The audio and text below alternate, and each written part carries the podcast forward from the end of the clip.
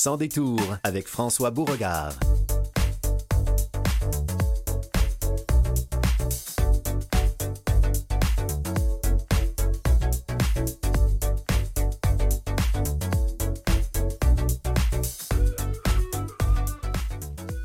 Bonjour tout le monde, ici François Beauregard. Nous sommes le 22 janvier.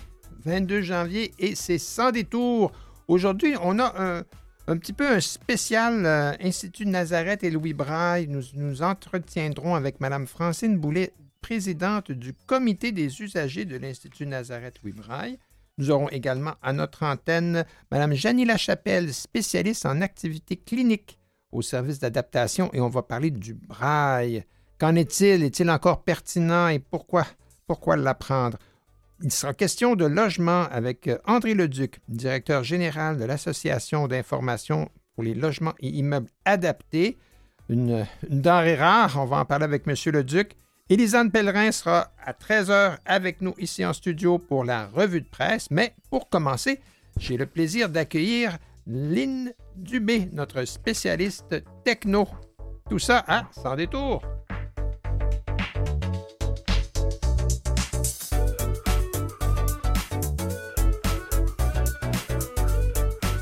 Café, s'il vous plaît.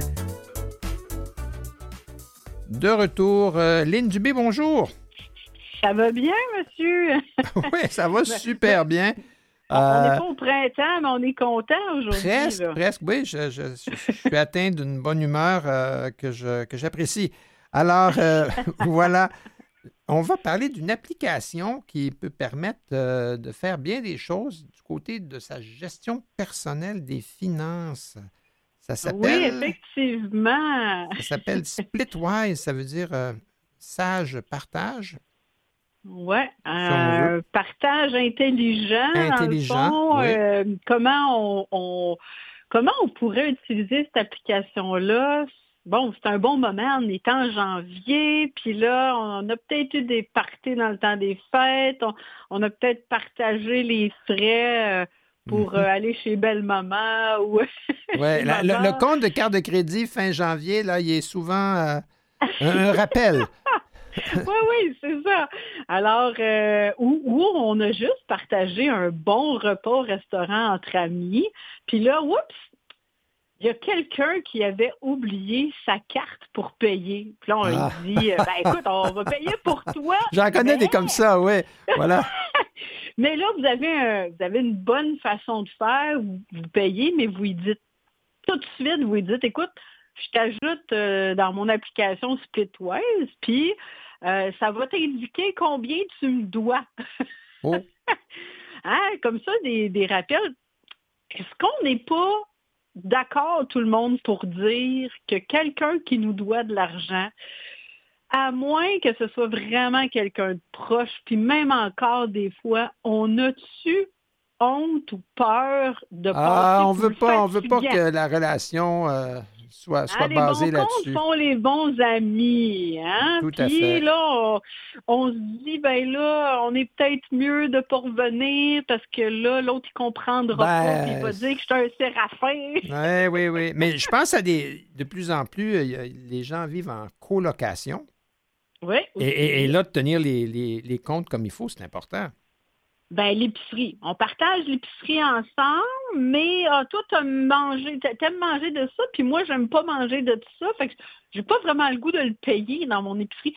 Fait que, tu sais, de mettre des, montants comme ça, puis de dire, ben, euh, il y a euh, telle proportion qui doit aller euh, rembourser par telle personne. Donc, c'est possible avec Splitwise de, de passer moins pour le fatigant parce que tout le monde doit avoir l'application Splitwise et tout le monde voit qu'est-ce qui doit à qui. D'accord. Alors, ben oui, si on ne le fait pas, ben, c'est une mauvaise intention de la personne qui doit de l'argent ah, et qui ne fait pas son Personne n'a de mauvaise intention sur, Terre, Mme Dubé, je suis sûr de ça. Ah. mais on espère. Euh, là, évidemment, si on en parle aujourd'hui, c'est parce que c'est une application qui est accessible. Effectivement, c'est une application qui est toujours, une fois de plus, sur les deux plateformes, donc Apple et Android. Et c'est une application qui est accessible, je dirais, on va se mettre une petite gêne de 98% Ça m'a pris un petit peu de temps avant de la comprendre puis de saisir qu'on peut se créer des groupes, on peut ajouter des personnes. Puis là, au moment où on ajoute une dépense, on peut choisir dans quel groupe ou avec ah, quelle ben personne on la partage. Comme le, groupe euh, fin de semaine au chalet ou le groupe euh, Party Surprise, Party Surprise pour Lynn. Ah oui, tout à fait. Alors, c'est plus facile et vous n'allez pas vous retrouver dans le mauvais groupe parce qu'on vous a mis vraiment dans le groupe euh, resto entre amis. Ou... Donc, c'est vraiment, euh, c'est vraiment intéressant de pouvoir le faire. Évidemment, ça va vous demander un petit peu de gestion au départ. Ben oui. Tout ça ne se fait pas hein? tout seul. Les, chiffres ne s'inscriront pas dans le, le, chiffrier euh, spontanément. Mais je trouve ça bien parce que les, les personnes handicapées visuelles, on est un petit peu parano des fois avec les factures. Oui, mais en fait, ce qui est le fun, c'est que là, tout ce que vous allez avoir besoin de retenir, c'est le montant maximum de la facture. Puis, ça va, c'est Splitwise qui va vous le séparer. Fait si vous êtes deux, vous êtes quatre, euh, il, va vous demander le pourcentage, puis il va vous demander, si c'est équitable, ben, on sépare en quatre. Euh, lui, il prend le montant total, puis il vous dit pour chaque personne combien chaque personne doit à qui. D'accord. Ah, ben ça, c'est bien. C'est vraiment bien fait. Là. Mais euh, là, on parle de facture au resto entre amis, mais c'est sûr que ça peut avoir des. Euh, on, peut s'en servir dans un sens plus large. Euh, encore une fois, si on est en, en, colocation, en colocation avec quelqu'un ou, un projet qui s'étale sur, sur une plus longue période de temps et, où il y a encore il y a des frais partagés, on, peut presque gérer tout son, son petit budget avec ça. Oui, oui, on peut même faire un groupe là, épicerie par contre. Là, puis là, on ajoute nos factures au fur et à mesure. Puis quand que c'est payé, vous, allez cocher la case que c'est, c'est, terminé. Fait que ça s'enlève. Puis là, ben, on, on, voit le montant qui nous reste à payer. Alors, c'est vraiment un bel outil là, si on ne veut pas se perdre dans les différents partages qu'on, qu'on fait au quotidien. Et puis là, encore une fois, pour revenir à l'accessibilité, est-ce que vous avez dit 98 là, il y a comme un, petit bémol. Euh, e-, est-ce que c'est une navigation qui est intuitive? Est-ce que c'est facile de s'y retrouver? Oui, bien en fait, ce que j'aime bien dire, quand une application est accessible, puis dans ce cadre-là, je vais dire qu'elle est accessible, vous allez retrouver des boutons dans le bas de l'écran qui vont vous dire euh, créer une dépense, créer un groupe. Ce qui est, ce qui est plus difficile, je pense, avec euh, le lecteur d'écran, que ce soit VoiceOver ou le TalkBack, c'est peut-être de vous imaginer dans quel ordre qu'il faut faire. Est-ce que je dois créer mon groupe en premier? Est-ce que je dois... C'est ça que j'ai trouvé plus laborieux. Et, J'invite tous mes amis en premier, puis après ça, je crée des groupes. Comment... et la réponse est? Bien, la réponse est prenez votre temps quand vous allez télécharger l'application. bonne réponse, bien bonne réponse. l'étudier. Ouais. ça, ne demande pas d'accessibilité. Puis, euh, faites un test, tu sais, pour lancez-vous pas euh, dans le vide sans savoir. Moi, c'est ce que j'ai fait. J'ai fait un test avec un ami puis mon mari. J'ai mis tout ça dans un groupe. Je me suis formé un autre groupe. J'ai fermé deux. J'ai formé deux groupes.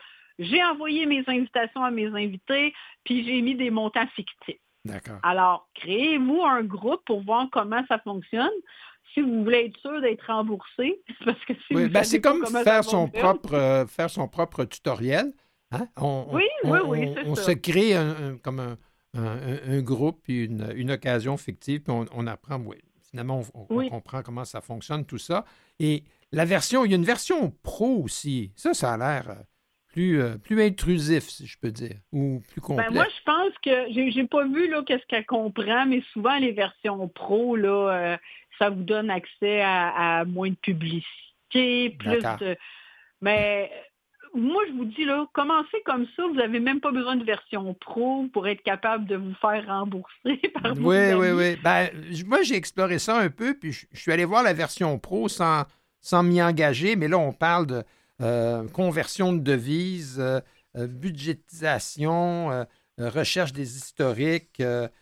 puis essentiellement. la, devise, elle peut être intéressante si on fait notre voyage ah, en Europe. Oui, voilà, voilà. mais ben bon, on, évalue. Il faut évaluer c'est quoi nos besoins. Ça ne donne rien de payer des trucs si vous n'en avez pas besoin. oui, voilà. Regardez toujours qu'est-ce que ça inclut. Ça vaut toujours la peine. Mais au niveau d'accessibilité, je dirais que c'est quand même très bien. Je n'ai pas vu de bouton non libellé. Alors, pour ça, on peut dire qu'il est à 100% Là où, comme je disais, c'était peut-être le petit côté visuel là, qui nous manque à nous pour savoir vraiment les, étapes dans quel ordre bien les faire pour ne pas être mélangés. Mais sinon, là, bonne chance, ça vaut la peine de l'essayer. Est-ce qu'il y a une... Euh, on garde en mémoire les événements aussi? Parce que... Euh, oui, oui, oui, oui, vous pouvez garder là, en mémoire puis euh, y retourner. De toute façon, tant que c'est pas fait, hein, tant que c'est pas régler la course et tout ça, c'est toujours là. là. D'accord, oui, parce que souvent, ben, on, va vouloir répéter le même pattern. Donc, ça peut être utile euh, dans un milieu de travail, ça peut être utile pour euh, organiser un événement, euh, les vacances, on vient d'en parler, colocataires et, ainsi de suite. Puis, je pense que les gens qui hésitent un peu à sortir leur carte de crédit ou qui l'ont, entre guillemets, oublié, vont se retrouver un peu coincés si vous dites Ah, mais j'ai Splitwise. Attends, je vais inscrire, je t'inscris à mon groupe et tu vas avoir des. T'invites, là, oui, oui, je t'invite à mon groupe. Est-ce que la personne qui est dans votre groupe reçoit des petites euh, notices plus tard, comme quoi, n'oublie pas, tu dois 25 à Lynn? Il me semble que oui, mais là, bon, encore là, peut-être qu'on n'activera pas les notifications pour ne pas le savoir. Oui, voilà, OK.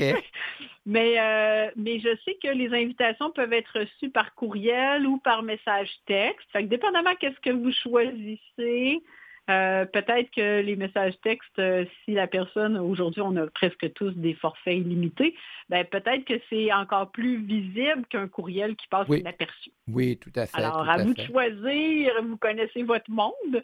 oui. Et, là, mais il y a, sur la version euh, gratuite, dans, la version gratuite, là, il n'y a pas de capacité de faire un virement Interac ou des choses comme celle-là, parce que ça suppose à ce moment-là. Pas pas encore. Hein. Oui, d'accord, d'accord. Parce que la version pro, c'est inclus, je peux vous dire. Euh, ah, oui, oui, oui. Ah. Ben là, mais il faut rentrer ses coordonnées bancaires. Puis là, ça devient peut-être un petit peu plus euh, euh, une question de, Moi, j'aimerais bien dévoilement la des confidentialité de ça. Là. Oui, ben là, c'est. Là, on commence à parler de, de révéler des informations personnelles plus euh, oui, oui, plus sensible, plus délicate. Voilà. Mais ah Splitwise, quand on, crée un groupe là, pour aller entre amis euh, faire quelque chose ou un, projet, ah ben là, oui, ça fait plein de sens. Ben merci beaucoup, Lynn. Hein, on va, ça fait plaisir. J'espère qu'on va se faire des amis avec ça. Là. Pas des amis. Non, voilà, voilà. Mais, peut-être que les gens, ils vont être un petit peu plus euh, sur la, pas de la défensive, mais qui vont être un petit peu plus sur les freins. Oui, ils voilà. vont entendre parler de Ah, ben là, quand même, quand même. si ça part d'une bonne volonté, là, tout le monde, au, bout du compte, va... Effectivement. Ben, merci beaucoup. Les bons comptes font les bons amis, comme vous avez dit euh, d'entrée de jeu. tout à fait. Merci. À la prochaine. Ben, ça fait plaisir. Bonne journée.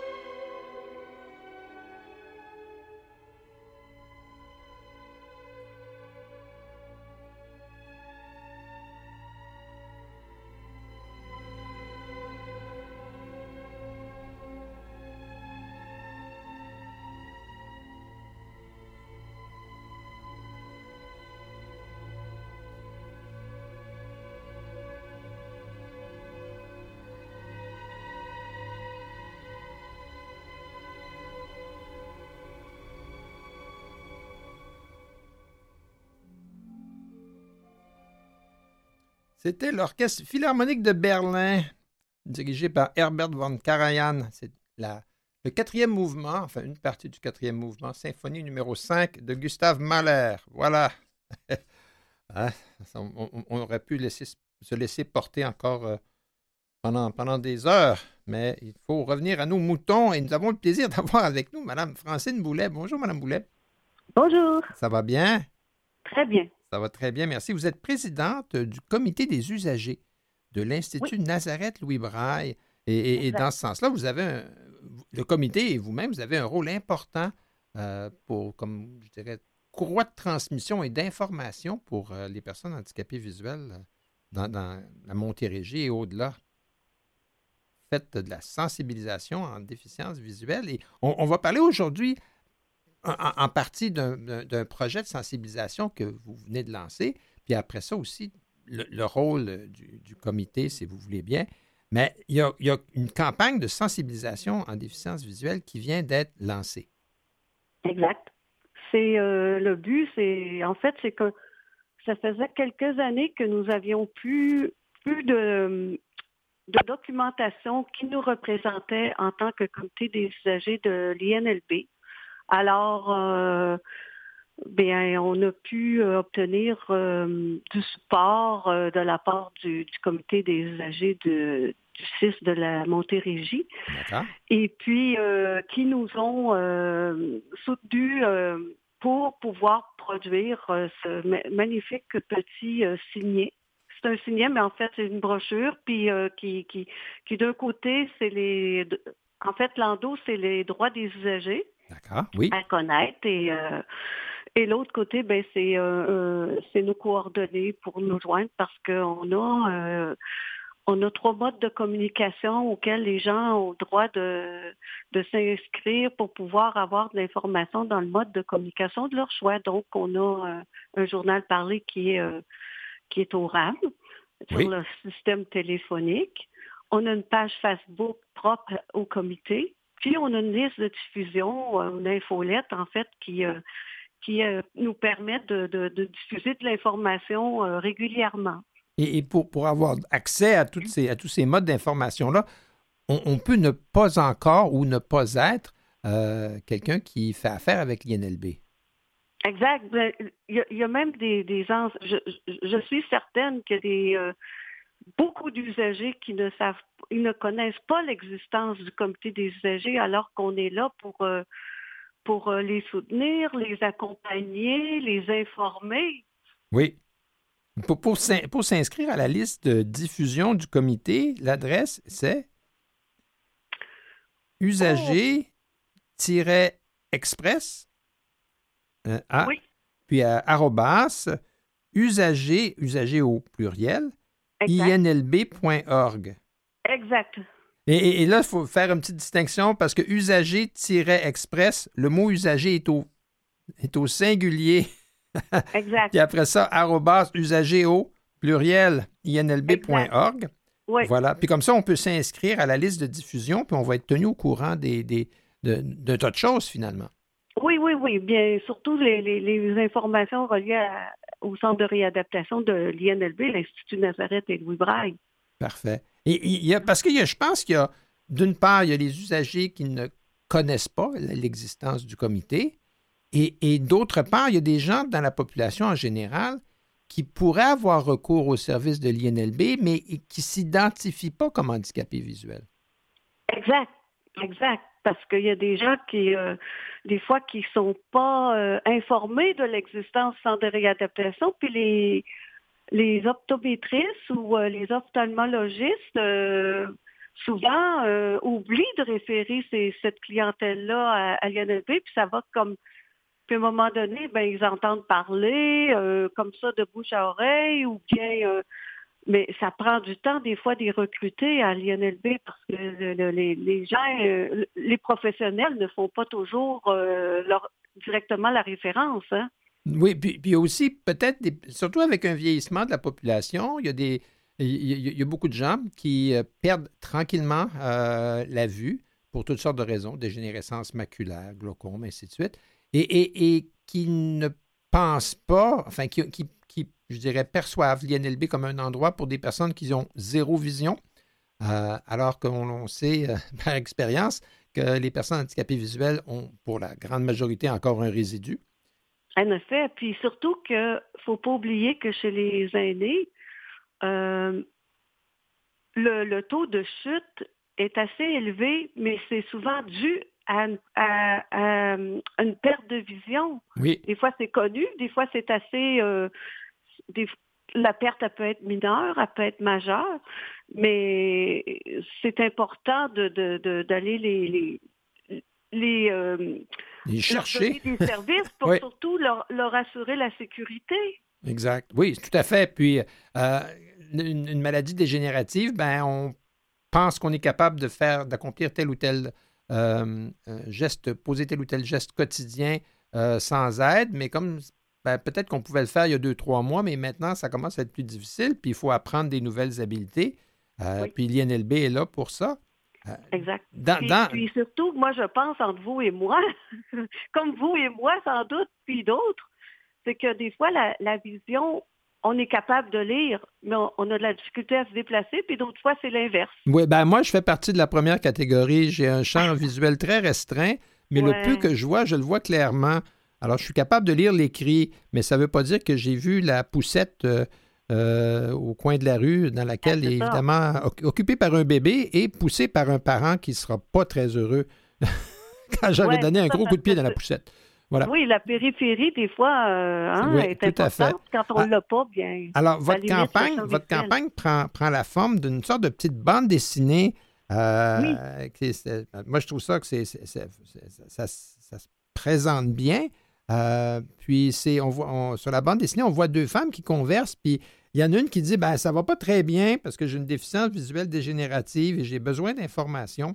Puis euh, son ami lui dit ben, appelle à l'Institut Nazareth Louis Ils offrent et n'oublie pas de t'inscrire au comité des usagers. C'est quoi le pourcentage des, usagers qui sont en fait inscrits au comité? Est-ce que vous pouvez être en mesure de dire s'il y a 9000 usagers? Sur la liste de diffusion, on est, on est euh, je vous dirais, j'ai pas le chiffre exact, mais on devrait être entre 600 et 800. Oh, alors ça, c'est comme 10% des usagers de Toto. Oui, parce que l'INLB ont probablement euh, en, ben, presque en actif entre 5 000 et 8 000 euh, usagers par année actifs. Mm-hmm. Mais ce qui est bien, c'est que depuis quelque temps, depuis un an et demi, peut-être deux ans maximum, c'est que quand euh, les, gens s'inscrivent ou demandent de, ils s'inscrivent à, à l'INLB ou bien demandent de réouvrir leur dossier, on met leur dossier à jour et maintenant on leur demande est-ce que vous seriez intéressé à recevoir de, l'information du comité des usagers? Bravo. Et euh, puis là, mais on, sait que la plupart des gens, de plus en plus, mais pas tous encore, c'est pour ça qu'on a le journal parlé, mais on sait que la majorité des gens euh, ont quand même une adresse Internet. Oui. Et ça nous permet de faire le lien parce que le comité avec les lois euh, nous, nous, limite à avoir accès aux bases de données. Ah ben oui, ben c'est un peu normal aussi. Euh, les euh, gens, dans, le domaine de la santé, il est essentiel que les, informations personnelles restent confidentielles. En effet. Mais donc, il faut qu'il y ait un consentement de la part de l'usager ou de l'usagère à, ce que ces, ces, coordonnées soient partagées avec le comité. Mais la personne a tout à gagner à être inscrite à, au comité. Ben oui, ça lui coûte rien. Puis si, les informations ne lui touchent pas, bon. Euh, ben, vous passez outre. Euh, voilà. Passez outre, oui, c'est ça. Des ah. fois, ça nous touche, des fois, ça nous. Puis souvent, c'est des, affaires. Euh, moi, ça, fait longtemps, là. Ça fait depuis le programme. mécanique, électronique, optique qui, qui, qui, qui a été créé par je, en fait, je pense que c'était le PHQ puis euh, le gouvernement. Là, je, me trompe peut-être dans mon historique, mais en fait, moi, je suis quand même des, débutantes, de, des pionnières de ce programme, puis j'en apprends encore. Ben voilà. ben... Parce que les programmes puis les services changent tout le temps, puis il y a des nouveautés, puis des fois on oublie, ah merde, ça serait euh, pertinent pour nous, là. Tout à fait. Et, et à l'endos des signets ou de, euh, du matériel que vous avez produit, puis je veux terminer avec ça.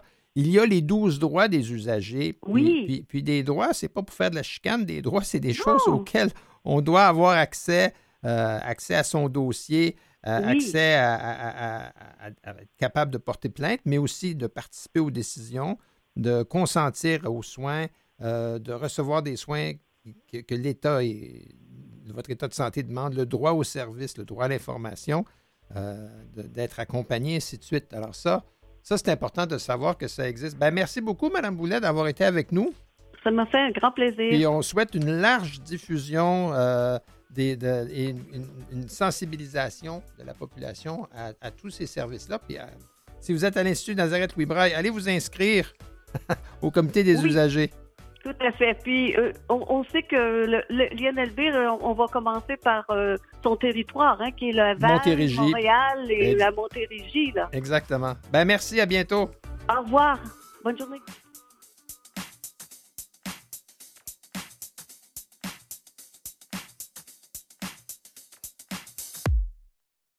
Détour avec François Beauregard. De retour, j'ai le plaisir d'avoir à ma compagnie Mme Janie Lachapelle. Bonjour, Mme Lachapelle.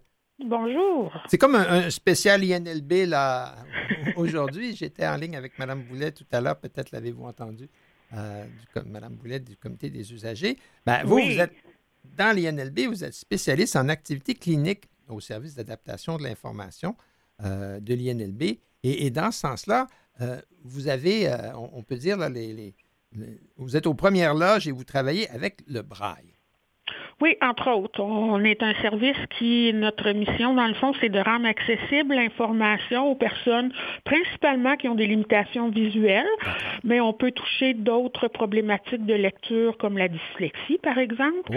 Et notre mandat, en gros, c'est de rendre accessible l'information sur toutes sortes de formes. Donc, oui, bien sûr, on parle du braille, mais on va parler aussi du caractère agrandi, des formats électroniques accessibles avec les aides adaptées, du graphique tactile, euh, on fait du 3D aussi oh. pour euh, rendre accessibles certaines informations qui sont plus d'ordre euh, géospatial à notre clientèle. Et, là, dans ce sens-là, parce que, un, vous avez donc une foule d'outils à votre disposition, puis en même temps, votre clientèle a des besoins très, très variés, puis et, vos, plus jeunes et vos plus âgés, la marge est grande, là.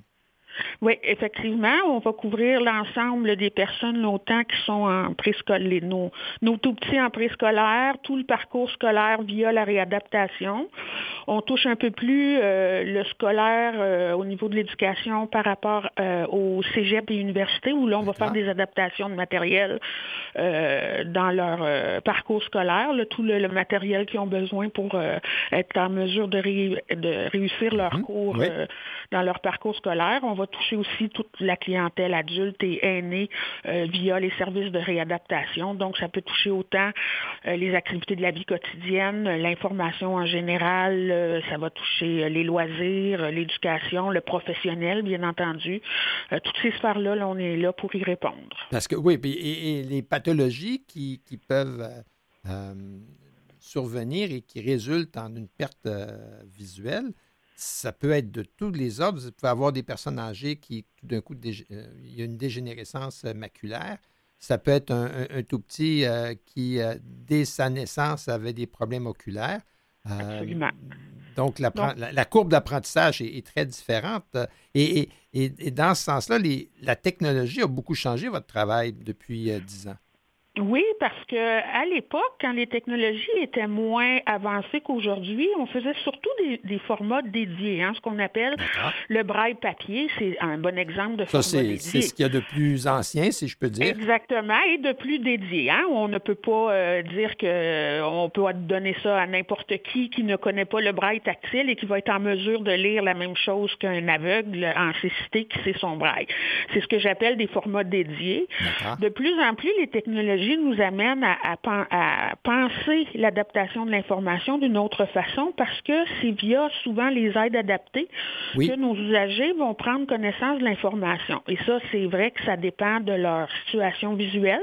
Il y en a qui vont fonctionner en grossissement, il y en a qui vont fonctionner en synthèse vocale seulement.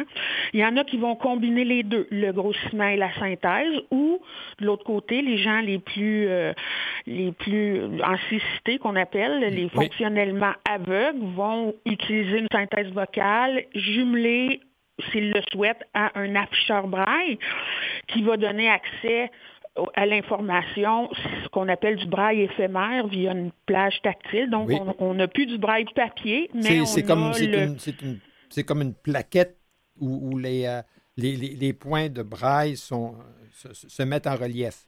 Exactement. Au fur et à mesure qu'on va parcourir un écran d'ordinateur, par exemple, avec le curseur, l'afficheur va rendre compte de ce qui est à l'écran, mais euh, à travers un format braille qui va être perceptible, perceptible au bout des doigts et qui va changer ce. C'est comme, si les petits points, comme si les petits points montaient puis descendaient. Exactement. Oui, OK. Donc là, on, est, on pense l'adaptation de l'information plus dans une optique de, de, à la base des documents, parce que ces aides adaptées-là nous permettent de naviguer sur Internet, nous permettent d'avoir accès à des formats euh, fichiers, à télécharger des choses. Et là, l'importance de l'adaptation de l'information vient dans le fait qu'on souhaite ardemment que les fichiers les outils, les pages web utilisées par le commun des mortels, si je peux m'exprimer ainsi, soient accessibles Et ça, ça, des fois, là, malheureusement, ça, y a, c'est pas toujours le cas ou ce l'est de façon euh, imparfaite c'est loin d'être toujours le cas, malheureusement. Il faut faire des efforts, il faut sensibiliser les différentes instances, qu'on parle à des éditeurs, qu'on parle à des concepteurs de sites web, qu'on parle à des gens qui euh, élaborent, conçoivent des plateformes. Le souci de penser à l'accessibilité dès le départ de, de, de, cette, de, cette création-là, c'est ça qui est hyper ben important et c'est là de plus en plus que mon service, on tend à les mettre des efforts, autant ici à l'interne dans le réseau de la santé que partout avec nos partenaires, que ce soit de l'éducation, que ce soit de l'édition. Euh, on a comme un, mandat d'ambassadeur, si je peux dire, pour vraiment... Parce que vous êtes bien placé pour... Oui, je m'excuse, parce que vous êtes bien placé pour montrer ce qui doit être bien fait Exactement, et ce qui arrive quand cela n'est pas le cas. oui, voilà, voilà. Qu'est-ce, qui arrive quand ça ne marche pas? Euh, Exactement. on, va revenir à, l'apprentissage, parce que le braille, c'est, quand on est plus jeune, on apprend plus facilement. Hein, ça, tout le monde le sait, le, cerveau des enfants là, est comme une, extraordinaire euh, éponge.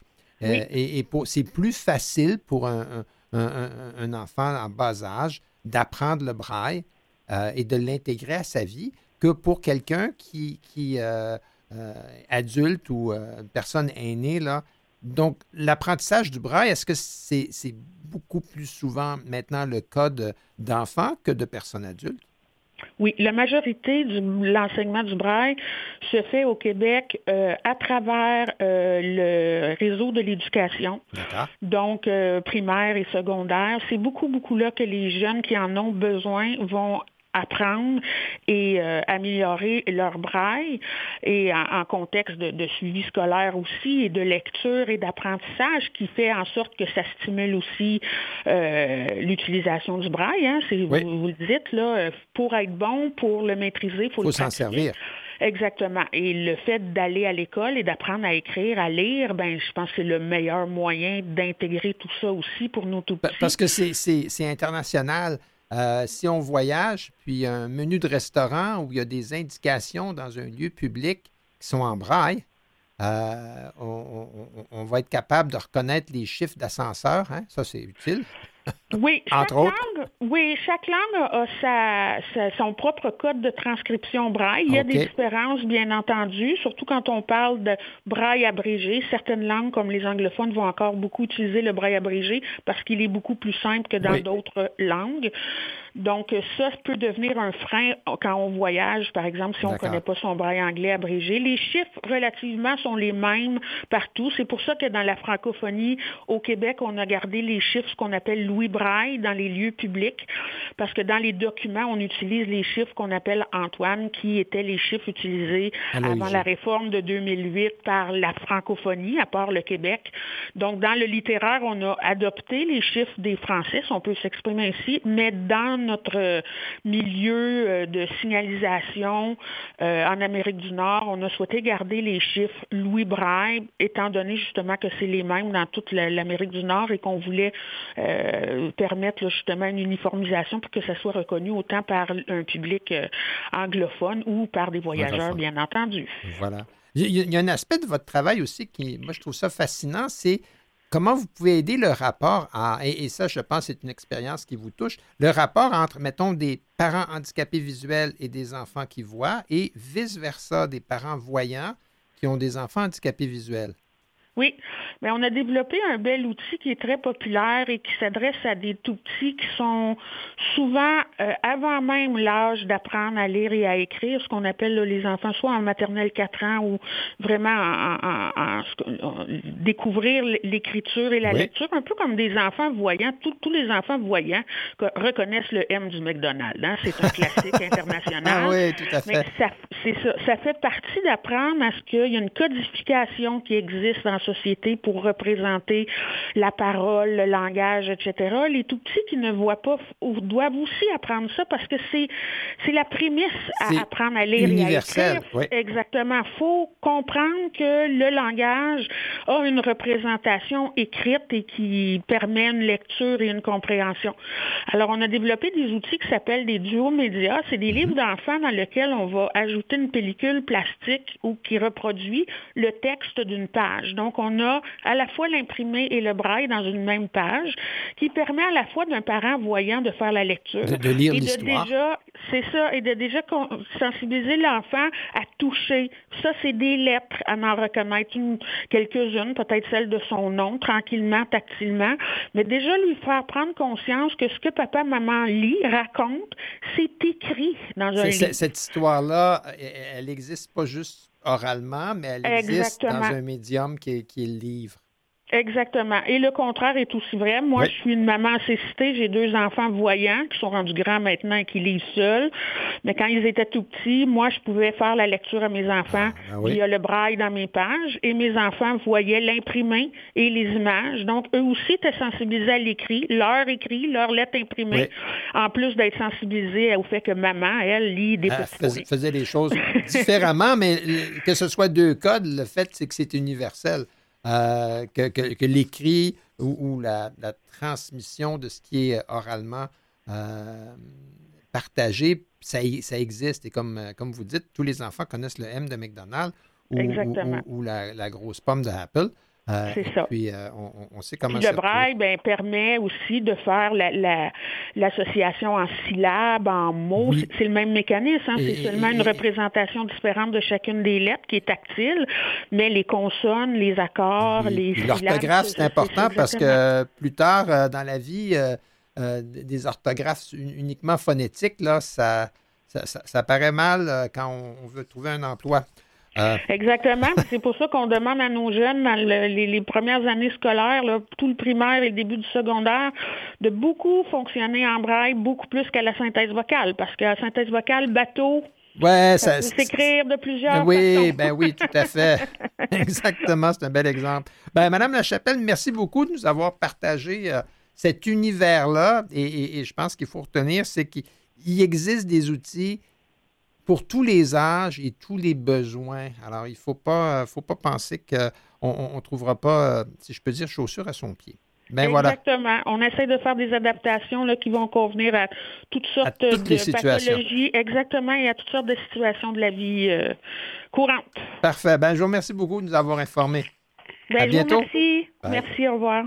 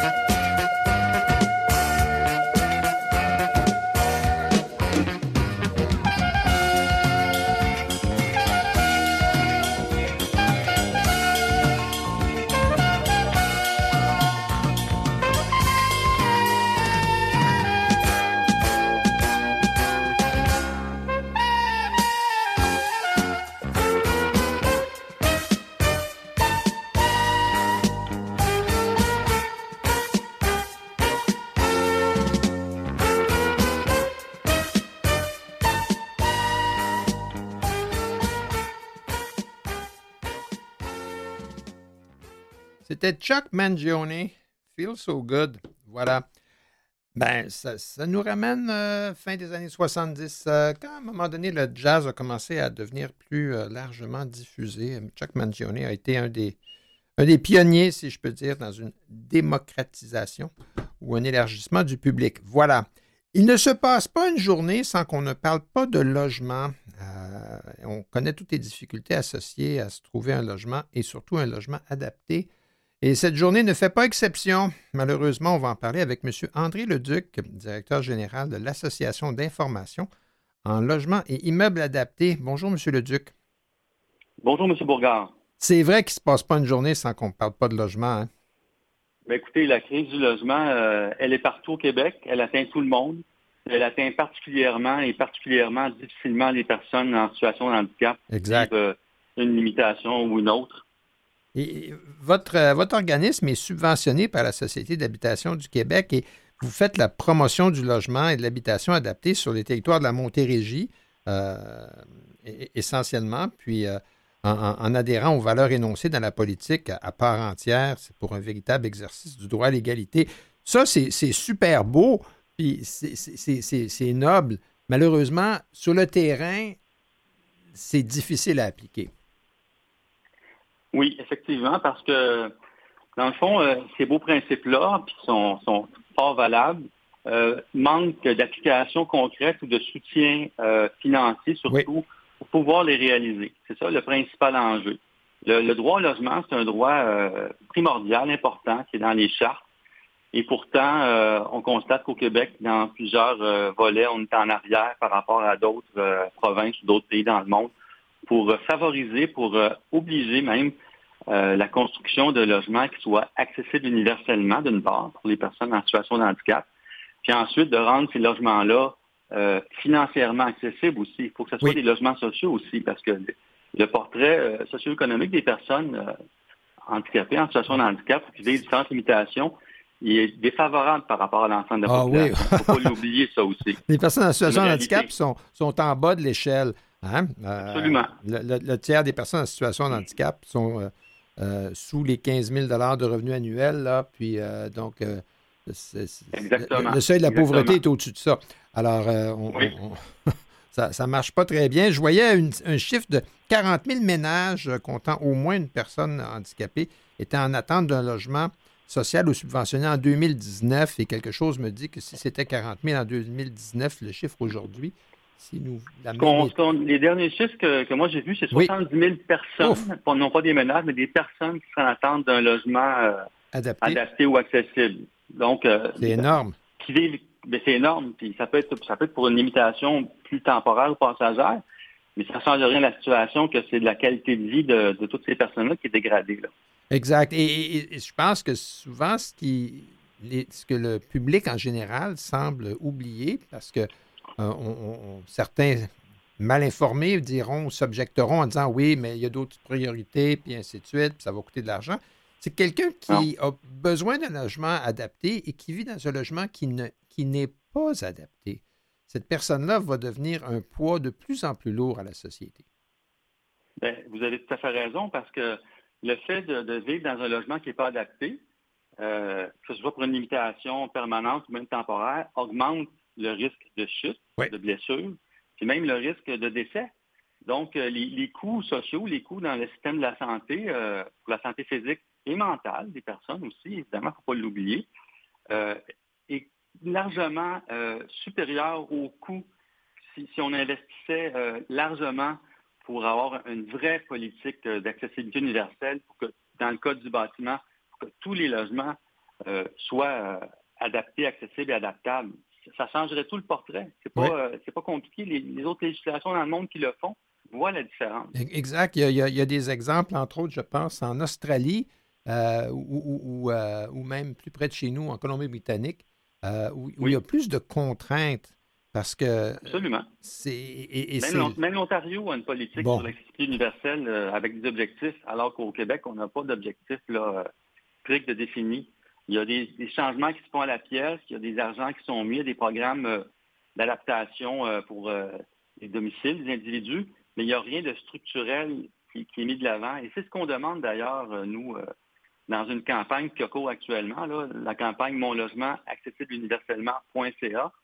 Donc, on est plusieurs organismes communautaires qui, avons contacté, qui contactons actuellement les élus de différents paliers pour demander ces changements-là.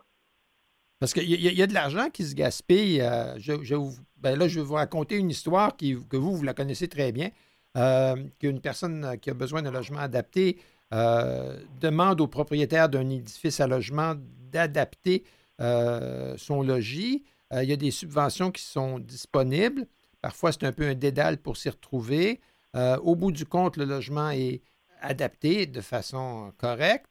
Après un certain nombre d'années, la personne quitte le logement et là, le propriétaire défait l'adaptation et reloue à, plus cher à, un public valide. Donc, euh, les, logements adaptés apparaissent et disparaissent. Exactement.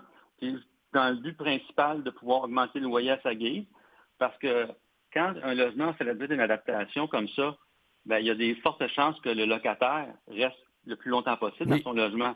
Et donc, qu'est-ce que ça fait? Ça limite les possibilités d'augmentation des coûts du loyer. Donc, les propriétaires ne sont pas tentés nécessairement d'avoir des personnes qui vont rester très longtemps dans un logement privant de, suivre la hausse du marché.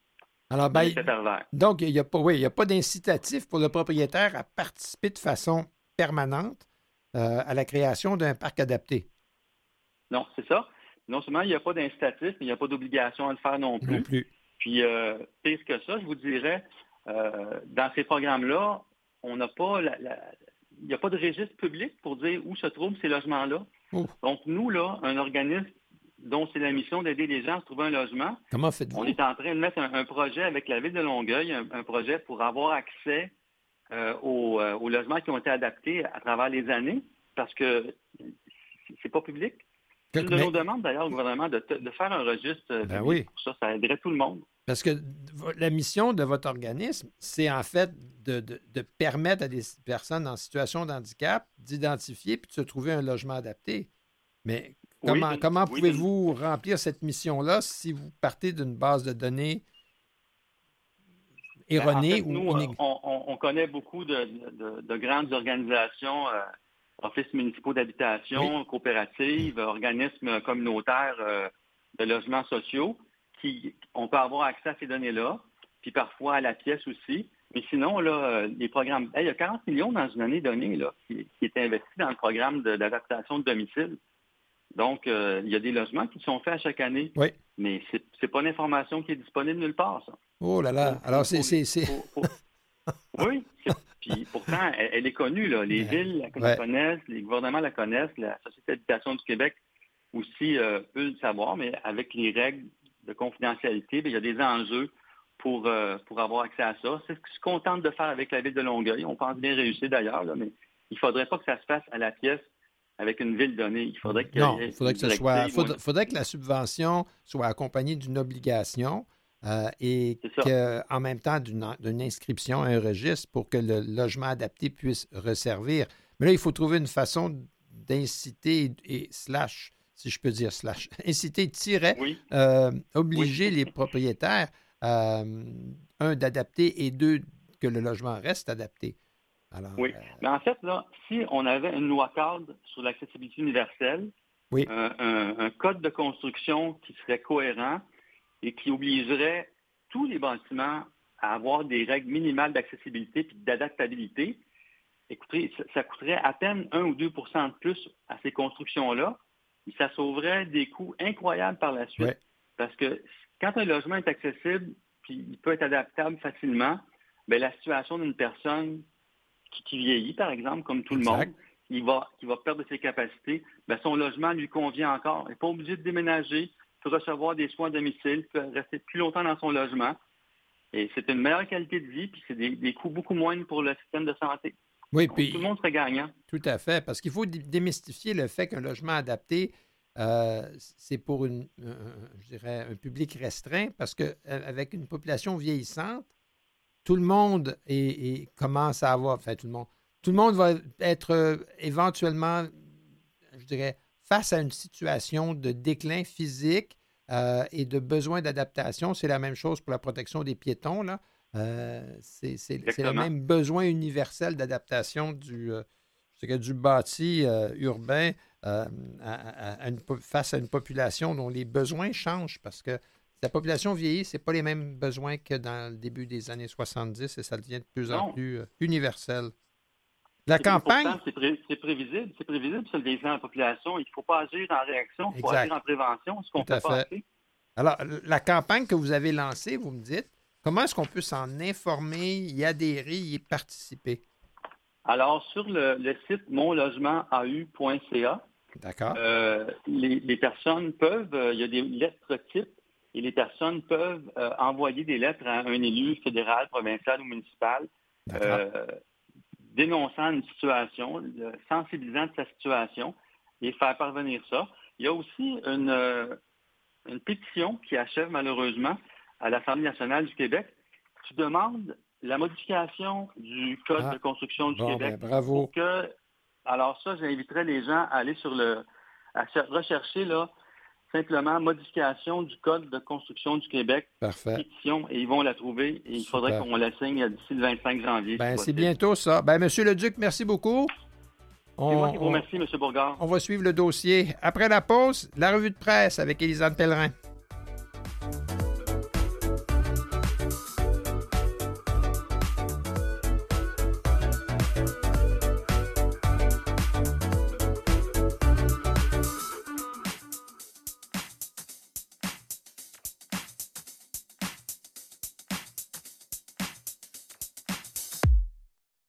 Sans détour avec François Beauregard. Et avec Élisane Pellerin, on va faire ensemble la revue de presse. Euh, revue de presse euh, qui, qui va nous amener à- d'abord à, à- à- à aller dans les écuries, hein, disons-le. Oui, allons dans les écuries, François. En France, à Plumiec, dans le Morbihan, euh, au foyer des Corvicettes, qui utilisent les vertus euh, thérapeutiques du cheval pour compenser certains troubles de comportement. De, de, de, de l'équithérapie. Oui, mais on parle surtout d'équithérapie généralement là, pour des personnes qui ont des problèmes physiques. Oui. Mais là, dans ce cas-ci, on parle de vraiment de troubles de comportement euh, de 40 pensionnaires qui ont tous un handicap intellectuel. euh, qui les emmène à avoir des comportements, des fois, au niveau de la gestion des émotions et tout ça, c'est plus difficile. Et donc, les chevaux vont aider, euh, voilà, au niveau de la gestion euh, émotive, à être Oui. plus calme, à être plus détendu. Et on va utiliser aussi les chevaux au niveau de tous les entretiens, donc au niveau aider, aider au niveau moteur euh, avec, avec, les, avec les chevaux, donc les promener, euh, à à faire, euh, faire la surveillance, faire les soins des, des chevaux, les nourrir. Et donc, ça aide à la fois, comme je le disais, à, à calmer les tempéraments, à euh, rediriger les émotions vers du positif, mais également à prendre une certaine autonomie parce qu'on on soigne des animaux. Oui, exact. Parce que les, les, les, les chevaux, ça, ça demande de l'entretien. Ça là. demande beaucoup d'entretien. Tout à fait. Et, et ce qui est intéressant, c'est que Dourneau, Séduisante et Mogador, c'est le nom des trois chevaux, font partie de la vie de tous les jours euh, de, de- ces 40 personnes. Ces trois chevaux sont les amis confidents, euh, animaux de compagnie de 40 pensionnaires de la résidence, mais aussi ces, ces chevaux-là, antérieurement, appartenaient déjà à un autre institut euh, médico-éducatif. Oui. Donc, c'est des chevaux qui ont de l'expérience, parce que c'est important, ça aussi. Et quand ça a été fermé en 2018, donc on a euh, emmené les chevaux ailleurs. Mais oui, les chevaux sont habitués donc avec des personnes qui peuvent être parfois maladroites au niveau, au niveau des soins. Et c'est des chevaux évidemment qui sont très calmes parce qu'un un cheval qui, qui panique euh, n'aiderait pas là, à Oui, gérer des émotions. un, cheval, un cheval nerveux, c'est, autre chose. Puis, euh, c'est pas petit. Hein? non, c'est pas petit. Un cheval, quand ça commence à kicker, euh, Oui, oui, faut faut, on est mieux de... contrôler un cheval, c'est difficile. Il faut mieux le, prendre très calme de prime Ah, abord. ben, on- on- mais c'est bien. Puis, évidemment, les éducateurs et éducatrices qui accompagnent toute la démarche sont, sont, sont aussi euh, euh, habitués, expérimentés. Alors, l'équithérapie, c'est pas donné à tout le monde ou partout parce qu'un cheval, c'est, quand même pas quelque chose qu'on, peut, euh, qu'on peut traîner dans, dans- dans- dans son auto pour aller euh, euh, visiter euh, dans une, dans une institution. Ça prend des installations en conséquence, bien sûr, et les chevaux coûtent très cher. On parle de- d'environ 5 000 par année Oui. pour conserver les chevaux, les trois chevaux à cet endroit-là. Et donc, il y a une, Une levée de fonds, oui, qui, qui est faite pour qu'on puisse garder les chevaux à cet endroit-là en France parce que, justement, là, si on n'arrive pas à avoir les sous nécessaires, il va falloir se débarrasser des chevaux Oh. qui sont les amis des, des pensionnaires. Oui, puis ça, ça serait, ça serait dur. Puis surtout qu'il y a des, il y a des. Alors, tout ça, c'est à Plumelec, P-L-U-M-E-L-E-C, Plumelec, dans le Morbihan. Ça, on est vraiment au cœur de la Bretagne. Plumelec, là, c'est 2700 habitants. Alors, euh, c'est c'est pas. euh, c'est important, les chevaux là-bas. Puis, euh, le, le- foyer de vie, euh, Corvisette, là, c'est quand même une belle expérience. Euh, je- nous avions déjà eu ici à l'antenne quelqu'un qui se spécialisait en zoothérapie avec les chevaux. Oui, ça marche très Oui. bien. Les chevaux étant des, des animaux très calmes et très sensibles. Tout à Euh, fait. c'est- Qui, renvoie, ouais. qui renvoie le message. Bien. C'est tout à fait possible de travailler avec eux. Puis comme c'est des bêtes euh, impressionnantes et quand même gracieuses, euh, souvent elles sont appréciées de la part des, euh, Oui. des, des personnes. là. Parce que c'est c'est vrai que c'est beau, puis en même temps, ben. c'est- On n'a pas la chance d'en voir à tous les jours. Là, Non, voilà, voilà, tout à Pas fait. quand on habite à Montréal. Ben, on en voit souvent à l'écran, mais pas, pas en vrai, vrai. À Lille, il y a- on, on- on vient de faire une, une avancée simple, mais euh, C'est simple, mais il fallait y euh, François. Oui. Donc, à Lille, il y a euh, une euh, entreprise qui s'appelle Épure qui a euh, inventé des roues qui s'appellent Drift. Ça, c'est le nom des nouvelles roues, qui sont des roues avec un auto freinant. ça, c'est Euh, sur, un, c'est- c'est sur un fauteuil Sur roulant. un fauteuil roulant. Donc, Oui. on, on change les roues du fauteuil pour mettre ces roues-là avec le frein qui est intégré. Euh, pour les personnes en situation de handicap physique, savent là, que euh, quand on est dans une côte, il faut freiner avec nos mains, euh, Oui. littéralement. Ça, c'est dur. Ça, C'est dur. C'est dur physiquement. On brûle nos mains. Moi, je me suis brûlée à quelques reprises Puis- dans ma vie. Puis si, si on a des mains valides, c'est Oui. déjà très difficile. Puis si euh, la, la tête neurologique fait que notre préhension est, pas, à force, est euh, pas super, c'est très difficile de s'arrêter dans une côte. Oui. Euh, et donc, il faut demander à ce moment-là à des gens de nous retenir et tout ça. Ça, ça brime l'autonomie. Et euh, voilà, il y a un- quelqu'un qui travaille en ingénierie qui a vu justement un, un monsieur dans la rue euh, qui, qui descendait à pleine vitesse et qui, qui avait de la difficulté à s'arrêter. et qui, à ce moment-là, a compris que, justement, pour freiner, il fallait freiner avec les mains. Euh, ce que les personnes en situation de handicap le savent, mais qu'une personne qui n'a Ouais. pas d'handicap n'avait pas nécessairement euh, vu venir, euh, n'avait pas considéré, et donc il s'est dit qu'il allait inventer des roues avec le freinage int- intégré. Et donc on parle d'une roue donc qui est dissociée de, de la main courante, donc on parle de deux cercles qui sont dissociés l'un de l'autre. Un cercle avec les roues qui tournent donc pour avancer. Et, Tourner, reculer, oui. ainsi de suite. et un autre cercle qui est à côté, donc à quelques pouces, qui lui ne tourne pas on, Et qui quand ne la, fait la roue que tourne, freiner. qui ne fait que freiner. Et donc, on prend la deuxième roue euh, qui est fixe et on, on tire un peu vers l'arrière et c'est ça qui va faire en sorte de freiner le Oh. mécanisme. Et, et- et ça, c'est c'est- chapeau. C'est M. Colin Gallois, Oui, euh, qui est le- un des cofondateurs de la société Épure. Épure, ça s'écrit E, 2-P-U-R. oui. Parce qu'on on voudrait que ces roues-là euh, se- se- se- se- soient commercialisés. C'est des roues qui s'appellent DREF, D-R-E-E-F-T. Je ne sais pas. Peut-être est-ce que c'est le nom de la ville ou de la région dans les Pays-Bas, euh, en fait, où, euh, où semble-t-il que M. Gallois a vu des, des vélos qui avaient ce système de freinage, puis s'est dit Ah, on va reproduire ça sur des fauteuils roulants. Quoi qu'il en soit, euh, ce serait bien. Il me semble que c'est tellement bête et simple oui. qu'il faille. euh, mais, mais de notre côté, le système de freinage. Sinon, on s'en tient à, à ne jamais descendre une côte seul. Oui, ben voilà, ou essayer de descendre et puis se brûler un peu les mains, Oui. euh, particulièrement quand on n'a pas de gants, puis c'est toujours quand tu as besoin de gants que tu n'en as pas. hein. Oui, en Euh, plus, ou, ou simplement la préhension nécessaire si on n'a pas euh, la, la force de préhension ou la, la sensibilité nécessaire. Alors, et il y a des, des témoignages de gens qui ont essayé ce- cette roue qui n'est pas la roue directionnelle. Oui. Donc, c'est comme une deuxième roue. Deuxième roue. euh, qu'on qu'on- qu'on ajuste. Par contre, comme je le disais, il faut complètement changer les roues du fauteuil. Donc, Oui. enlever les roues qu'on a pour, euh, pour remettre une roue qui est double, Oui. comme je le disais tout à l'heure. Et on parle quand même de roues qui valent 2000 euros. Oui. Euh, c'est quand même C'est assez cher. dispendieux. On espère par contre qu'avec le temps et peut-être éventuellement là, euh, quand d'autres compagnies s'y attarderont, euh, que ça devienne un peu plus euh, démocratique comme Ça prix. puisse, ça puisse devenir en fait à la longue la façon standard de De construire. faire un- les choses Ben qui, oui. bon, ce qui serait Ben pas oui. une, une mauvaise chose dans les. Sinon, sinon c'est, c'est, euh, ce serait assez épeurant. Moi, je- quand, quand on pense à ça, moi, je pense au film Le cuirassé Potemkin de Eisenstein, qui est un film muet du des, début des années 20. Vous vous doutez que je n'ai pas la référence. Non, mais c'est correct. C'est un film muet qui a été euh, fait au début de la Révolution russe en Russie et où on voit les soldats euh, du tsar qui, qui, qui descendent un escalier et qui tirent sur une foule. Et dans la, dans, dans la cohue, il y a un, petit- il y a un pouce-pouce pour enfants qui dévale l'escalier monumental. Et ça, c'est comme le, le- le- le- moment dramatique du Ça film. doit créer quelques accidents. Là, Oui, voilà. année, Alors, là, moi, je euh, pense à un fauteuil roulant qui n'a pas de frein, Oui. puis je, je m'excuse, c'est l'image qui m'est venue à l'esprit. Quoi qu'il en soit, cela dit, revenons à, à un autre sujet qui est vraiment lourd, puis qui, qui, qui finit pas de nous, euh, euh, de nous blesser, si je peux dire. Oui, on en a parlé la semaine dernière, François.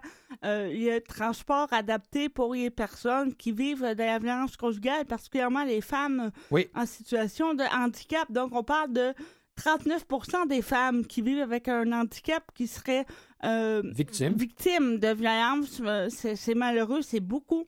Et on, à Laval, on a un transport adapté euh, qui a été mis en place là, pour les femmes qui auraient besoin de quitter euh, le domicile familial euh, de façon urgente et de façon anonyme. Donc, on a un, un système de transport adapté qui vont chercher ces femmes-là pour les emmener donc dans des centres pour femmes violentées. Euh, ça a été mis en marche à Laval au, au mois de mai 2021. Malheureusement, François, seulement deux Lavalloises ont fait appel au service depuis En deux ans. 2021. Alors là, là, là, il y a- il y, a quelque chose qui ne marche pas parce que deux appels en deux ans, c'est pas vrai. Là, qu'il y a Alors qu'on parle deux- de 39% des femmes qui seraient Ah ouais. euh, victimes de violence. deux- On voit donc, c'est c'est une, une équation euh, solide, solide, sauf que euh, ce qu'on pense, en fait, là, au transport de Laval, c'est que, entre autres, que bon, les femmes sont mal informées Oui. euh, de, de, Oui, parce de que deux appels en deux ans, Voilà. ça marche pas. Ça veut dire que ça a été très, très mal publicisé Oui. euh, comme, euh, comme moyen. On pense aussi que euh, les femmes doivent être évidemment au courant de ce qu'est la violence. Euh, c'est pas toujours de la violence Oui. physique. Euh, donc, et aussi, évidemment, il faut penser que c'est bien beau d'avoir un transport qui est adapté, euh, qui va aller chercher au milieu de la nuit, mais encore faut-il que les partenaires et les endroits qui reçoivent ces femmes-là soient adaptés à leurs conditions. C'est pas toujours le cas. Euh, donc, il y a vraiment un travail qui est à faire au niveau de la sensibilisation et pour faire connaître ce service-là qui est essentiel et malheureusement qui a été très peu utilisé. Parce que, effectivement, ça, c'est certain que ce chiffre-là, deux appels en deux ans, ça, ça, veut dire zéro. Ça veut dire, enfin, pas zéro, mais c'est- impossible par rapport à la population lavalloise, le nombre de, femmes en situation de handicap euh, et, le pourcentage très élevé qui sont euh, victimes de violences conjugales. Mais comme vous le dites, ça peut. en ce moment, le protocole, si tout euh, marche comme ça, ça devait marcher, euh, les femmes en situation de handicap vivant de la violence conjugale doivent premièrement appeler une des maisons de transport adapté, une des maisons de SOS violence conjugale. Donc, on a trois maisons d'hébergement à Laval ou euh, SOS Surveillance Conjugale, qui est un numéro un peu plus central. Euh, en tous les cas, il faut appeler soit à une des trois maisons, soit à SOS Violence Conjugale, et à ce moment-là, euh, indiquer qu'on est en situation de handicap et euh, la maison où on appelle le service, où on appelle, va coordonner un, un un- transport adapté pour venir nous chercher de façon évidemment anonyme et rapide, euh, peu importe l'heure euh, du Et- et jour ou de la nuit. ouais. Et gratuite, de, de peu importe l'heure euh, à laquelle on a besoin de sortir du domicile. Mais moi, je trouve ça, je trouve ça troublant parce que c'est pas les deux appels en deux ans que, au- auxquels je pense, c'est les, milliers de cas en deux ans qui, qui- Qui n'ont Qui pas, qui ont pas pas pensé à ça ou, ou qui n'étaient pas au courant ou qui n'ont pas pu pour différentes raisons. exactement parce Euh, que Effectivement, là, c'est quelque chose qui est- c'est- un peu triste de mettre des ressources et que les ressources soient tellement mal, euh, les gens soient tellement mal informés que ça ne serve pas. Exact. Dieu merci, par contre, on n'appelle pas de fermer cette ressource-là malgré non. le manque Ah, une d'utilisation. chance, parce qu'il y a quelqu'un quelque part qui pourrait dire, ben finalement, ça sert pas. ben voilà. Ouais, voilà. Euh, et non, Dieu merci. Euh, au contraire, on, on comprend qu'on a fait une erreur au niveau du transport de petits de, de la ville de Laval. Dans l'optique, on a mal fait la, la publicité de ces choses-là. Et donc, on commence à faire des rencontres publiques pour expliquer le Ouais. protocole. euh, dans, dans différentes euh, façons aussi, euh, avec des euh, moyens de communication adaptés aux personnes en situation de handicap pour être capable de diffuser un message beaucoup plus largement. Oui, puis ça, c'est important parce que de cette façon-là, ben, il faut que les, les- les femmes qui en aient besoin, un, se reconnaissent comme étant victimes, puis, puis deuxièmement, puissent appeler. Il y a déjà un problème un petit peu en aval parce que souvent, les maisons ressources sont elles-mêmes peu ou pas adaptées. Oui, c'est ce que je disais tout à Oui, l'heure. exactement, vous le disiez, là, pour faire l'accueil. Là. Alors, euh, enfin, quoi qu'il en soit, au moins, euh, le- constat amène à, à essayer de relancer, euh, relancer de relancer le projet et aussi justement de faire de la sensibilisation avec euh, les partenaires autour pour que le service se mette en branle et qu'on n'ait pas d'obstacle quand, quand les femmes vont, vont appeler plus largement, qu'on n'ait pas d'obstacle à, à leur donner un service qui est adéquat et qui répond à leurs besoins particuliers. Parfait. Ben, on... voilà, si vous êtes de Laval, euh, Sachez que ça existe et passez le message à vos concitoyennes particulièrement exact. Euh, parce que euh, effectivement c'est un service qui est absolument essentiel et qui doit servir parce qu'on a mis des ressources et donc c'est un besoin auquel il faut répondre. Tout à fait. Ben, merci. On fait une pause, puis on s'en va en Alberta. On s'en va en Alberta après la pause, effectivement.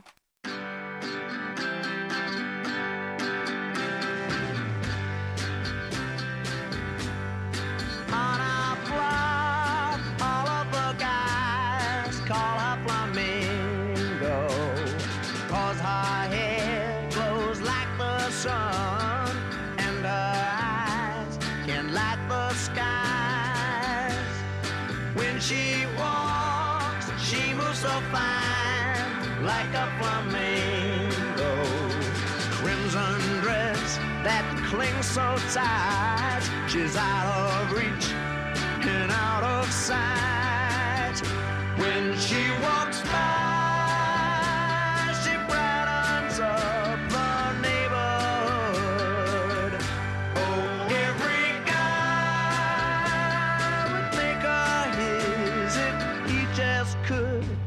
if she just would. Some sweet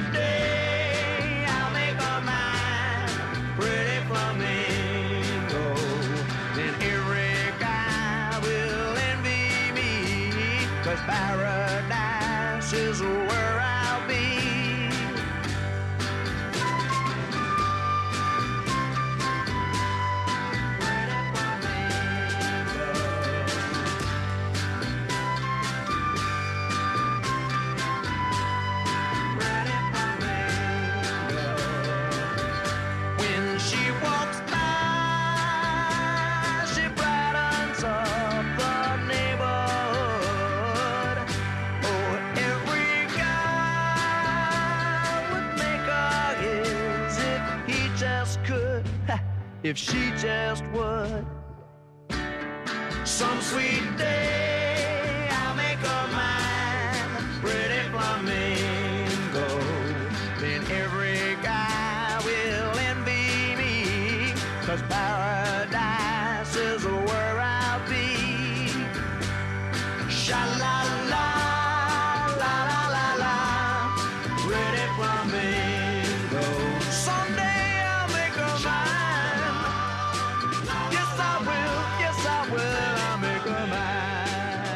Bon, ben, là, chers auditeurs, c'est un quiz. euh, Qu'est-ce que les pièces musicales aujourd'hui ont en commun? Il y a eu du Mahler, du Chuck Mangione et c'était du Manfred Mann. Ben, tout ça commence par les lettres M-A. Mathieu Tessier, M-A encore, notre, notre technicien ici, euh, a, a de la suite dans les idées. Voilà. Bonjour, Elisane, de retour. On De s'en va- retour, on s'en va en Alberta. Alberta. Voilà. Donc, on s'en va en Alberta où le salaire moyen d'une aide enseignante dans les districts scolaires est tombé sous le seuil de la pauvreté. Ben voyons. Euh, là, il faut comprendre qu'un aide enseignant, c'est quelqu'un qui est dans la classe euh, Oui. pour aider enseignantes avec les personnes qui ont des besoins particuliers. Un peu comme ici, les TES feraient là, dans, dans les classes euh, ici au Québec. Donc, c'est vraiment quelqu'un qui aide au niveau de l'enseignement avec les personnes qui ont besoin d'un peu plus de soutien. À l'intérieur de la classe. Et, et- et puis, ces, ces aides enseignants n'ont pas vu leurs conditions de travail changer depuis huit ans. Donc, Et- c'est énorme. Là, on parle de salaire annuel moyen euh, qui est passé euh, de 27 000 à, euh, à- en 2022 à 26 400 en 2023. Donc, non seulement ça n'a pas augmenté, ça a diminué. Ça, ça a diminué. Puis, ben, ne, ne nous surprenons pas, le, le- le nombre de postes euh, d'aide enseignants a, a chuté. hein? Alors, c'est c'est pas une carrière qui est, euh, Qui est qui est valorisé. valorisée, point à la ligne. Alors, de dire, ben, travaillez dans ce domaine-là, puis vous êtes sous le seuil de la pauvreté, alors qu'au contraire, ça devrait l'être, et, et puis que les, les- les- les besoins sont, sont criants. Alors, il y a vraiment, un- un, je dirais, une, dystopie. Oui, hein, une incohérence entre les besoins et euh, les besoins qui sont très, très augmentants parce que de plus en plus, on a besoin de- d'aide enseignante dans les écoles euh, parce qu'on a de plus en plus d'élèves avec des situations euh, d'apprentissage euh, qui, qui demandent un peu de soutien. Euh, malheureusement, évidemment, là, si le salaire ne suit pas et qu'on passe sous le seuil de la pauvreté, euh, il y a beaucoup de gens qui vont démissionner ou qui vont changer euh, d'objectif de carrière parce qu'ils ils ne veulent pas vivre dans des conditions comme ça. Et donc, euh, ben, ça, ça crée des, des problèmes de pénurie. Ben voilà, alors, euh, donc, euh, dans, dans le contexte de ce que l'on vit ici au Québec, euh, Oui, voilà, je trouvais que ça plus ça bien. change, plus c'est pareil. Oui, voilà, hein? ici comme ailleurs. Les, à Québec, parlons du Québec, mais parlons de Québec. Il y, a, dans tout le Québec, les, les- les femmes en situation de handicap euh, ont, des problèmes de- pour recevoir des soins gynécologiques adéquats. Oui, on en a déjà parlé un peu ici, François. Donc, euh, évidemment, les femmes ont besoin euh, de- d'avoir un suivi au niveau de la santé gynécologique, Euh, mais encore faut-il que les femmes en situation de handicap soient capables d'accéder à la clinique et d'accéder aux tables de la clinique Oui. qui sont euh, malheureusement dans plusieurs cas mal adaptées. Là, ce qu'il faut comprendre, c'est qu'une personne en situation de handicap ne peut pas nécessairement monter sur la table euh, Oui. si la table est trop haute. Euh, il y a aussi, bon, évidemment, toute la question de l'accessibilité de la clinique. La clinique doit avoir des, des rampes d'accès et oui, ce faut- genre faut- de faut- choses. un, il faut se rendre à la clinique. Oui, voilà. Deux, deux, une fois à la clinique, il faut être en mesure de voir. ben, il faut que l'examen puisse euh, avoir lieu. Puis, ce qui arrive à ce moment-là, ben, souvent, un, les cliniques refusent. Ou il y a comme une sorte. euh, puis on en a déjà parlé ici, là, il y a comme, euh, euh, je dirais, comme presque un, refus de servir ou une, une façon de décourager les, les usagères à, venir à demander un rendez-vous. Dans certains cas, il y a vraiment un refus parce que les salles ne sont pas adaptées. Dans d'autres cas, on accepte ces femmes-là, mais on, ne les traite pas de façon euh, convenable. Par exemple, il y a une dame qui disait qu'elle avait été euh, mise sur la table et qu'il y a des gens qui tenaient ses jambes parce qu'elle était probablement spastique. Euh, Et donc, il y avait quatre messieurs euh, qui tenaient les jambes dame pendant qu'elle se faisait examiner euh, par le, gynécologue. On peut évidemment se douter que ce n'est pas une situation confortable. Non, non, exact. Puis je pense Quatre que. inconnus de sexe masculin qui sont en train de te, te tenir les jambes pendant que tu fais un examen gynécologique. Moi, de- je, je m'en passe. Je m'en passe. Ben, je pense que le droit à la dignité, là, ça fait Ben voilà. partie des, des- des droits Donc, quand on fondamentaux les de la patiente. reçoit, souvent, on les reçoit de, façon malhabile. On répond pas nécessairement à leurs besoins. Des fois, il y, a- toutes sortes de, de mal compréhension. On pense que ces femmes-là euh, n'ont pas de, de relations sexuelles. Des fois, Ouais. bon, on va répondre à leur place sur les formulaires comme quoi ils n'ont pas de relations sexuelles. On ne va pas faire les examens requis en pensant justement qu'ils n'ont pas besoin de ces examens-là parce qu'ils n'ont pas de vie sexuelle active. Ce genre de choses. Ben, Euh, et bien sûr, quand c'est temps de passer des mammographies ou des, ou des tests, c'est un peu la même chose. euh, c'est un peu la même chose. Et, machine à mammographie, pour ceux qui, qui connaissent ça, donc euh, pour euh, ceux qui en ont déjà vu, il faut se mettre debout. Oui. Euh, c'est très, très inconfortable. Et donc, pour quelqu'un qui ne peut pas se mettre debout, la machine n'est pas du tout adaptée hein, pour faire ce genre de test à quelqu'un qui est en fauteuil roulant. On parle donc des risques de chute, on parle de, Oui. de, de personnes qui se sentent euh, tout à fait inadéquate Ouais. dans ce type de, de rendez-vous-là. Et ça peut décourager évidemment les femmes à prendre le À rendez-vous rendez-vous et et à y à faire aller. un suivi. Euh, parce qu'elles savent qu'elles vont être maltraitées et que ça va être gênant. Et donc, euh, ça peut, dans, dans certains cas, mener à des cancers, par exemple, Ouais. ou à des maladies graves qui ne sont pas détectées euh, parce que les femmes n'ont pas pu avoir euh, de rendez-vous ou les rendez-vous qu'ils ont eus n'ont pas répondu à leurs besoins. Exact. Oui, tout à fait. Ça ne fait, pas une- ça fait pas un dépistage adéquat dans la population. Puis c'est comme un, un- un refus de, un refus de service en- comme indirect. Euh, c'est c'est Marjorie Onos, à UNOS, euh, qui euh, en, en a parlé dans les médias au cours euh, des dernières semaines. Et puis, ben voilà, on va continuer d'appuyer d'appuyer là-dessus. On, mettons, parlons, parlons INCA. Le hub mobile de l'INCA, de l'INCA, dis-je, fera un, un arrêt à Gatineau. Et ça, c'est comme maintenant. On parle du 31 janvier au 1er février. Oui, Euh, donc c'est tout à fait bientôt, François. Il va y avoir euh, quelques euh, ateliers euh, qui vont pouvoir être euh, vécus par la population. On peut Oui. s'inscrire euh, pour ceux que ça intéresse. Donc, on parle de au CISS de l'Outaouais, donc il y a ressources au 92 boulevard Raymond, au local 403 à Gatineau. Donc, euh, le mercredi 31 janvier, on parle de d'applications utiles au quotidien. Oui, oui, Donc, ça, des applications mobiles là, sur les téléphones. Exact. Et puis ça, ça nous fait plaisir de dire que c'est parce c'est Lynn Dubé, notre chroniqueuse techno là, qui était avec nous euh, au début de l'émission. On, on- on connaît Lynn, là, elle est une personne qui communique bien puis qui connaît tout à fait ses affaires. Euh, de 14h30 à 16h30, donc le 31 janvier. Oui, et donc le, le jeudi 1er février, on parle d'un atelier de soutien à la communication. Oh. Donc, qui euh, met les bases d'une communication saine, qui apprennent à communiquer avec euh, vos proches, à communiquer vos besoins. Euh, pour les personnes qui ont plus de difficultés à communiquer, qui se sentent un peu, des fois, maladroits Oui. dans leur façon de communiquer. Donc, ça, on parle du jeudi 1er février de 10h à 11h30. Et, et avant d'oublier de, de se rendre au jeudi, le mercredi 31 de 17 à 19h, il y a un atelier jeunesse sur les relations sociales. Alors, les jeunes, euh, jeunes dans le sens large, 16 à 30 ans, euh, cet atelier permettra de mieux connaître et d'aborder les, interactions sociales avec confiance. Euh, ça donnera l'occasion aux participants de partager les expériences, les craintes, puis aussi les bonnes choses qui peuvent arriver, parce que la sociabilisation est- une étape importante dans la vie. Et, et souvent, un jeune qui est en situation de handicap euh, visuel, ben, ça fait des grosses barrières. Il y aura de la pizza, François. il y aura de la euh, pizza. Ah, ben, y a Ouais, juste pour la pizza, j'y vais. Ah! ben, j'ai de la parenté à Gatineau, alors ça va me faire plaisir euh, Voilà. d'aller, d'aller y faire un tour. Euh, cela dit également, pendant qu'il est encore temps, à l'intérieur du euh, calendrier culturel euh, qui nous est offert par nos amis du RAM, samedi le 3 février, et là on est à Québec. Coup de vieux présenté au Trident, parce que le Trident, là, Théâtre Québec, Trident, là, c'est, dans la même phrase.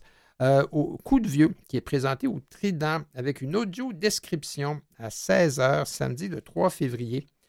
Euh, ça, c'est également présenté le 6 avril au théâtre d'aujourd'hui. Ah, ben ça, on est plus près de chez nous.